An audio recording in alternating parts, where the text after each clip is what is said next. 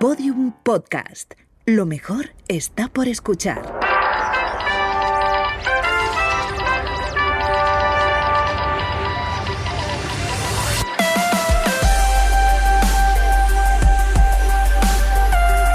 Tentación a Medianoche, un podcast que homenajea la radionovela escrita por Rafael Barón en adaptación de su novela homónima y realizada para la cadena Ser en el año 1973.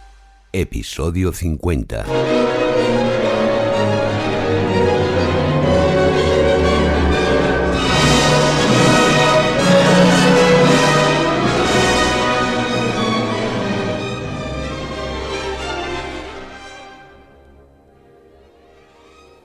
Rumanía.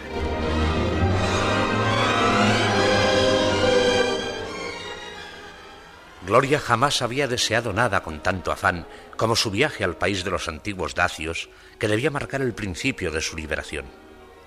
Por eso, lo primero que hizo fue arreglar sus papeles y enseguida formalizar en la agencia lo que hasta entonces únicamente había sido un compromiso verbal. Vamos, Nani. Yo no sé, la verdad. Cualquiera diría que tienes un amor en Rumanía.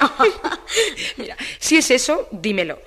Te guardaré ese secreto lo mismo que el otro. Me refiero, como es natural, al secreto de nuestro viaje en relación con tu familia. Por cierto, ¿cuándo...? Ya hablaremos ahora. Vámonos a la agencia, Nani.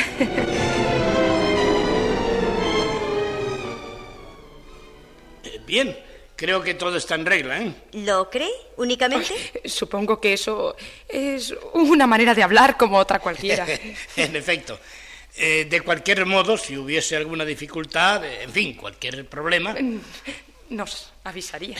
desde luego. ¿Pero piensa usted que puede pasar algo? No, no, no, en absoluto. Pura fórmula, Gloria. Sí, claro. Mi amiga sueña con verse en Rumanía. Con eso demuestra su buen gusto.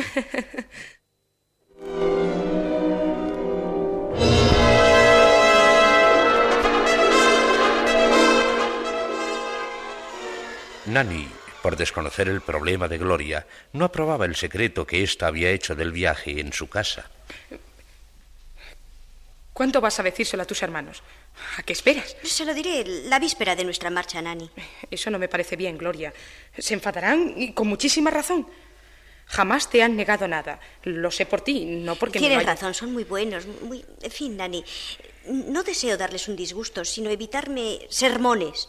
Si les hablase ahora del viaje, estarían abrumándome con recomendaciones y consejos hasta el preciso momento de despedirnos en barajas.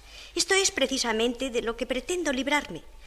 María Eugenia y su marido son jóvenes y estarán al día en todo, menos en lo que se refiere a mí. Siguen viéndome como si fuese una niña chiquitina, ¿comprende? Comprendo tu intención, Gloria. Pero sigo sin estar de acuerdo contigo. Nani. No, no lo estoy. Me parece francamente feo lo que estás haciendo. Y peor todavía, lo que te has propuesto. Yo soy mayor que tú. Y he viajado bastante. Lo mismo por España que por el extranjero, sin familia, con amigos. Pero en cada ocasión, mis padres han sabido siempre, desde el principio, mis proyectos, mis bueno, deseos. tu y- caso es distinto, precisamente por tratarse de tus padres. ¿Qué quieres decir? ¿Que no te consideras obligada a tus hermanos? Eh, sí, Nani, eso, poco más o menos. Pues tampoco estoy de acuerdo. María Eugenia ha sido y es para ti una madre. Tú misma me lo has dicho en otras ocasiones. Y, tu cuñado... Hija, me sorprendes. No te sabía tan reaccionaria. De reaccionaria nada. Soy en todo y por todo mucho más progresista que tú sin comparación posible. Progresista, no progre. Que me suena a broma. Y mi familia igual, te consta. De manera que no confundan las cosas, Rica. El ser progresista o progre, como se dice corrientemente, no está reñido, como es natural, con las más elementales normas de la convivencia. O dicho sea de otro modo, con la buena educación. Ay, si lo que pretendes es decir que soy una maleducada. Eso no, porque te ha educado María Eugenia. Ah, vaya. Lo que pasa es que crees poder saltarte a la torera todo. ¿Qué sabrás tú? Lo que veo. Lo que tú misma me estás demostrando con tu cabezonería. Bueno, mira, Nani, No, es que vamos no a dejarlo. ¿Te parece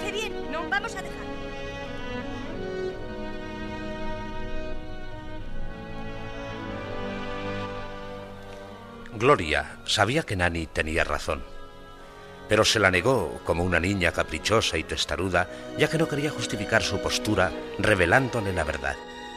Esta era una de las peores facetas de su situación, la imposibilidad de confiarse a otra persona, descartando lógicamente al sacerdote con quien había hablado de todo aquello en dos o tres ocasiones. Se daba cuenta de que ninguna de sus amigas le inspiraba la necesaria seguridad.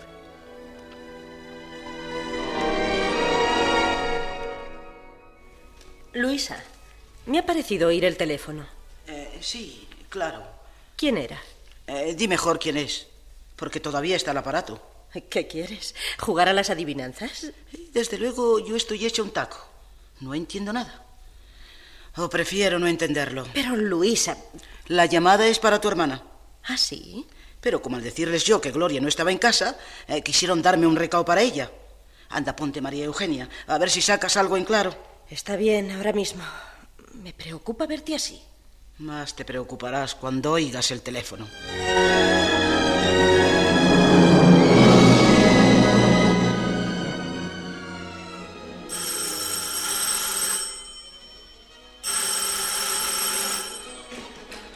Diga.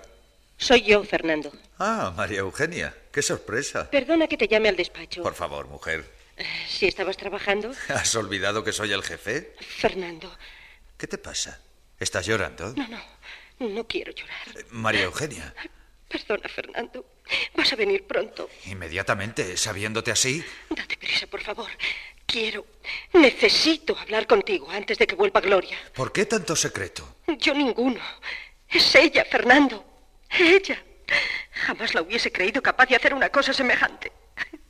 Tengo un disgusto horrible. Vamos, tranquilízate. Sea lo que sea, no lo tomes así. Tú eres lo más importante, María Eugenia. Anda, ven pronto. Enseguida.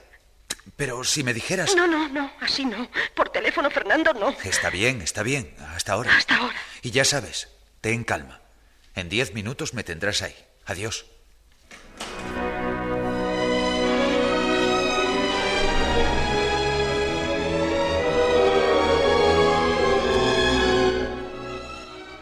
A Gloria, la discusión que sostuviera con Nani le había puesto de mal humor, pero en cuanto se separaron, procuró olvidarse de lo sucedido para pensar únicamente en el viaje. A esta misma hora, dentro de siete días, me hallaré muy lejos de aquí, en Bucarest. Y todo, por desagradable que sea, habrá pasado ya. Los inevitables y merecidos reproches de María Eugenia, la reacción de Fernando al anunciarles yo mi partida, y el esfuerzo que tendré que hacer para soportar sin lágrimas, sonriendo displicentemente, las quejas de mi hermana.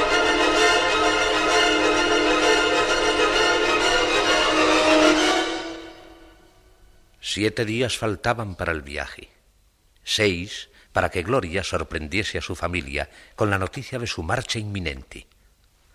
Al menos esto era lo que ella creía en aquel momento, ajena como estaba a cuanto había ocurrido tres horas antes.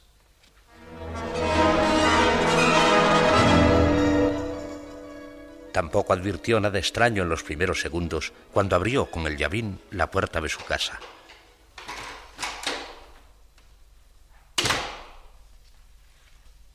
Ah, eres tú. ¿Qué te pasa, Luisa? Nada. ¿Estás de mal humor?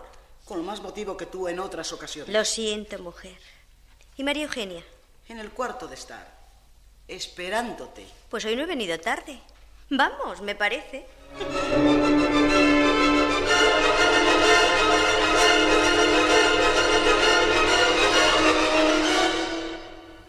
Desde la puerta del cuarto de estar, englobó en un mismo saludo a la pareja. Hola, buenas noches. Hola. Buenas noches, Gloria. ¿Qué os pasa? Vaya caras. Como la de Luisa, poco más o menos. Sin embargo, en esta ocasión no podéis decir que la cena se ha retrasado por culpa mía. No, eso no, desde luego. Bueno, voy a dejar todo esto en mi cuarto. Espera un momento, Gloria, haz el favor. ¿Sí? Tengo un recado para ti. ¿Sí? ¿De quién? De la agencia de viajes. De... Necesitan hablar contigo de algo relacionado con tu excursión a Rumanía.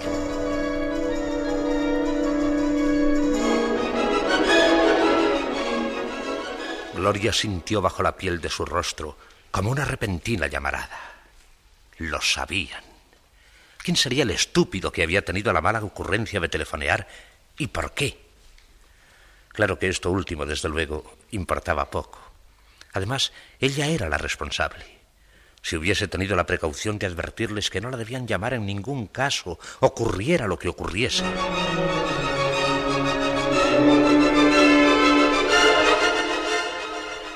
Gloria procuró reaccionar, adoptando un aire desenvuelto. Ah, muy bien, María Eugenia. Gracias por el recado. Ya me dirán mañana lo que quieren. ¿Y tú, Gloria? ¿Cuándo pensabas hablarnos de ese viaje? ¿Desde Bucarest? ¿Por carta? Pues... eh, En fin, eh, pronto. Me has dado uno de los mayores disgustos de mi vida, Gloria. No seas exagerada. Ay, por favor, María Eugenia. ¿Vas a disgustarte por una cosa así tan sin importancia? Me he disgustado por tus secretos sobre todo. Por tu falta de confianza en mí, en nosotros. Pero si a ti te parece lógico, si te parece bien lo que has hecho,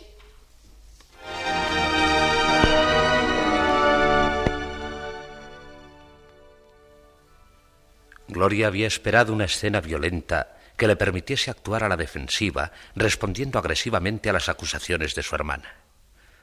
Pero ésta se limitaba a sonreír con amargura, sin alzar la voz ni darle motivo para rebelarse. La conversación que sostuvieron, y en la cual Fernando solo intervino en contadas ocasiones, casi fue un largo y triste monólogo de María Eugenia, en el que ella intercaló algún comentario más o menos torpe y alguna risita poco natural.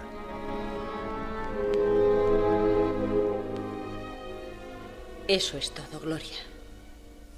Ahora, si queréis que pasemos al comedor. Vaya, te habré dado un disgusto, pero el apetito al menos no lo has perdido. Te equivocas. He dicho que podemos pasar al comedor. No que vaya a cenar yo.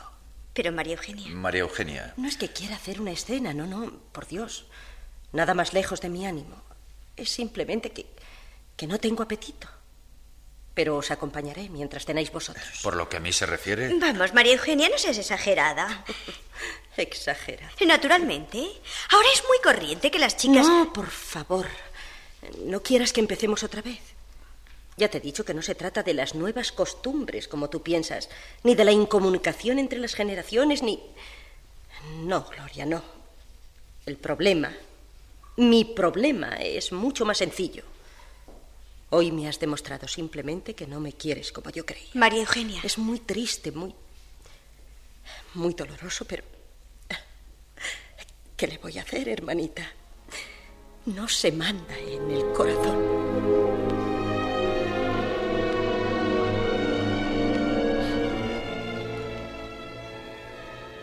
Cuando Gloria se refugió en su cuarto, después de la cena, estuvo llorando mucho tiempo, segura de que su hermana se encontraba en una situación semejante.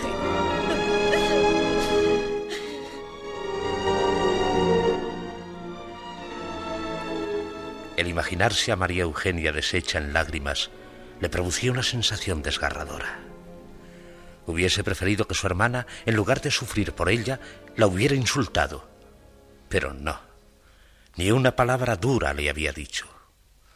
Debido precisamente a esto, el recuerdo de la desilusión y la pena que se reflejaran en su voz y en sus facciones con tanta claridad como en sus ojos, acentuaba de minuto en minuto el dolor y los remordimientos de Gloria. Para superarlos, se repitió una vez más aquella pregunta que le servía de acicate en los momentos de incertidumbre. Es preferible, infinitamente preferible que María Eugenia sufra por mí, creyendo que soy una egoísta, una desconsiderada, o que me he convertido en una chica rebelde o loca, a que pueda descubrir un día los sentimientos de su marido. No es preferible, Dios mío.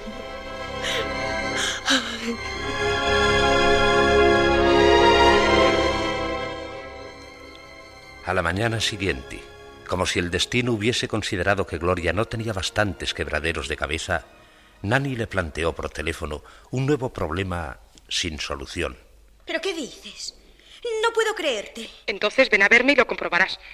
He pasado una mañana fatal, pero ahora Nani, por favor, dime la verdad. te la repetiré. Anoche, no sé cómo, resbalé en la escalera y, y me rompí un tobillo. Entonces, nuestro viaje. ¿Eso es lo único que se te ocurre decir en estos momentos? Ay, perdona, pero si es que. Tendría que estar loca de remate para pensar en salir de Madrid encontrándome así. Supongo que lo comprenderás, Gloria. De manera que mi padre va a ir a la agencia para explicar lo que me ha pasado y... Por favor, Nani. Yo creo, en fin, creo que... Creo que no debéis precipitaros. Todavía faltan seis días y en este tiempo... ¿Pero qué pretendes? ¿Que me vaya a Rumanía con una pierna escayolada y una muleta bajo el brazo? Eso sería un engorro. Incluso viajando por mi cuenta, independientemente. Así que, yendo en grupo, pues figúrate. Sí, pero como todo está organizado y... Ay, ¿Cómo se nota que no sabes lo que es una excursión de ese tipo? Aunque no tenga uno que ocuparse de buscar hotel ni medios de transporte, hay que estar en movimiento casi continuo. Hoy una ciudad, mañana cinco pueblos, al otro lo que sea. Y sube y baja y visita esto y aquello y lo demás allá. Vamos, lo indicado para que una persona que acaba de romperse un tobillo se vaya. Mujer con la escayola. Sí, tampoco. claro. Con la escayola estaré comodísima y sobre todo muy ágil. Mira, además me servirá de flotador cuando me bañe en el Mar Negro. Y a la hora de bailar, no digamos, la maravilla del siglo. Que no, Gloria, que no. Para ser un estorbo y pasar el mar, no voy a ninguna parte. Prefiero quedarme en casa. Nani.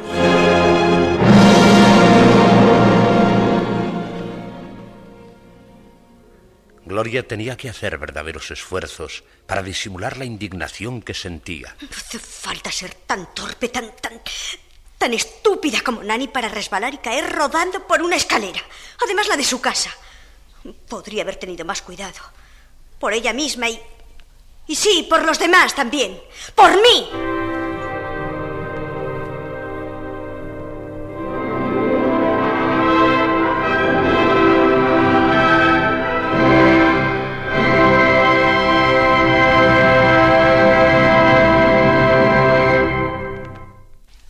Han escuchado ustedes el capítulo 25 de Tentación a Medianoche. Y dentro de unos instantes les ofreceremos una escena del próximo episodio de esta dramática e interesantísima novela de Rafael Barón, que llega a ustedes por amabilidad de Danone, Fontaneda y Majefesa. Segura, rápida y bella. Olla a presión Majefesa. Insustituible. Majefesa. Lo práctico hecho bello. Con leche y cereales, Danone hace el Daní. Puro alimento. También le añade chocolate o vainilla, caramelo. Mm, qué bueno es el Daní. ¿Qué cantidad de alimento? Daní de Danone.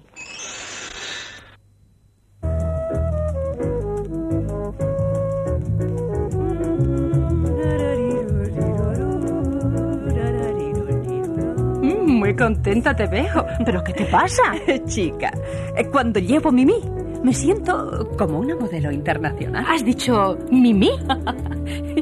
ya veo que no conoces Mimi. Pues, eh, ¿No?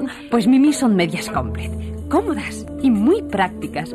Realzan cualquier prenda que tú lleves. Eh, las puedes llevar eh, con una mini, con una falda maxi y, ¿por qué no? Bajo los pantalones, con los shorts e incluso con calcetines sport. Ajá. Mira, eh, con Mimi puedes estar segura de ir siempre a la moda. Eh, bueno, bueno, pero ¿y su precio? ¿Eh? ¿Su precio? Sorpréndete. Mm, con Mimi, piernas a toda moda.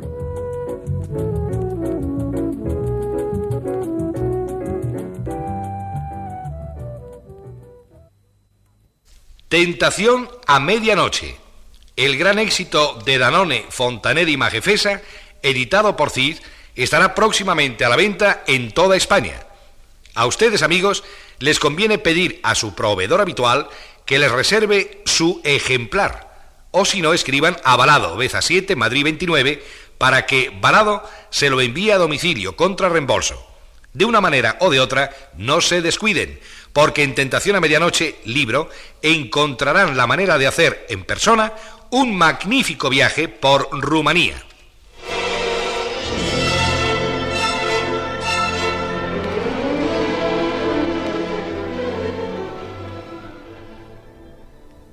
¿Cómo está Nani?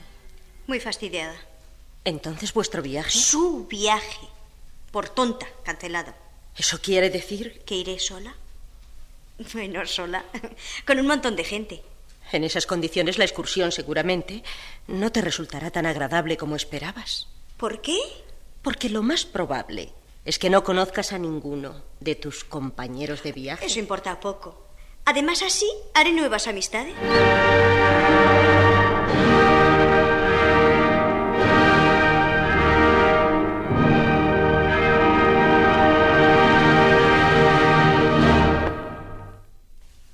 En Tentación a Medianoche han intervenido hoy por orden alfabético Julia Cabezas, Joaquín Portillo, Elena Moreno, Maribel Ramos, Aparicio Rivero y Matilde Vilariño.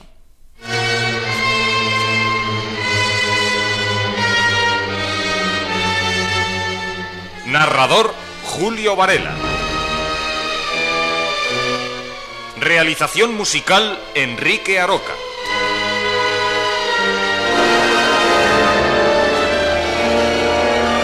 Dirección José Fernando Dicente.